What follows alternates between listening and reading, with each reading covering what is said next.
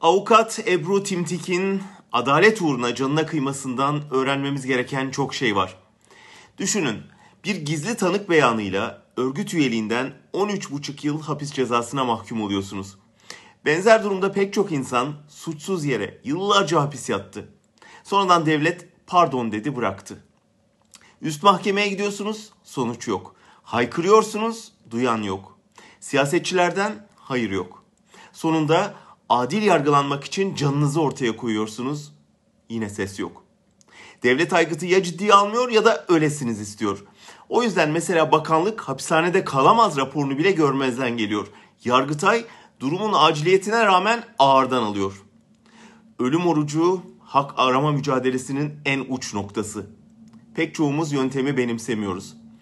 AKP'den önce de hatta 12 Eylül'den sonra bile benzer eylemler oldu ancak aydınların araya girmesiyle hükümetle eylemciler arasında diyalog kurulup bir uzlaşma sağlanabiliyordu.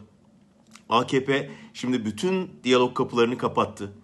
Kapattığı gibi adeta bu ölümlerden memnuniyet duyuyor. Bunu her ölümden sonra sosyal medyada kutlama yapan maaşlı trollerin mesajlarından anlıyoruz. Bu insanlık dışı tavır ne yazık ki duvarın bu tarafında da. Hastalığa yakalanan bir muhalifine ölürse ölsün diyen bir insafsızlığı kışkırtıyor.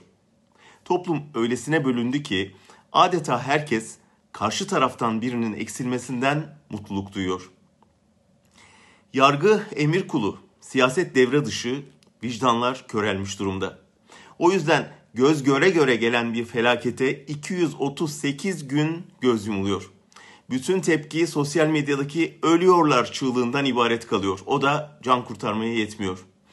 Ama devletin öfkesi burada da bitmiyor. Adalet için verilen bir can yetmiyor. Aileye cenaze teslim edilmiyor, cezaevi, e, cemevi ablukaya alınıyor, törene gaz sıkılıyor ve ölüm döşeğindeki diğer eylemci için hala hiçbir şey yapılamıyor. Ebru Timtik'le birlikte gömülen bütün bir toplumun adalet duygusu, gelecek umudu, vicdanı anlamıyorlar. Bugün katlettikleri adalet için yarın yalvaracaklar, görmüyorlar.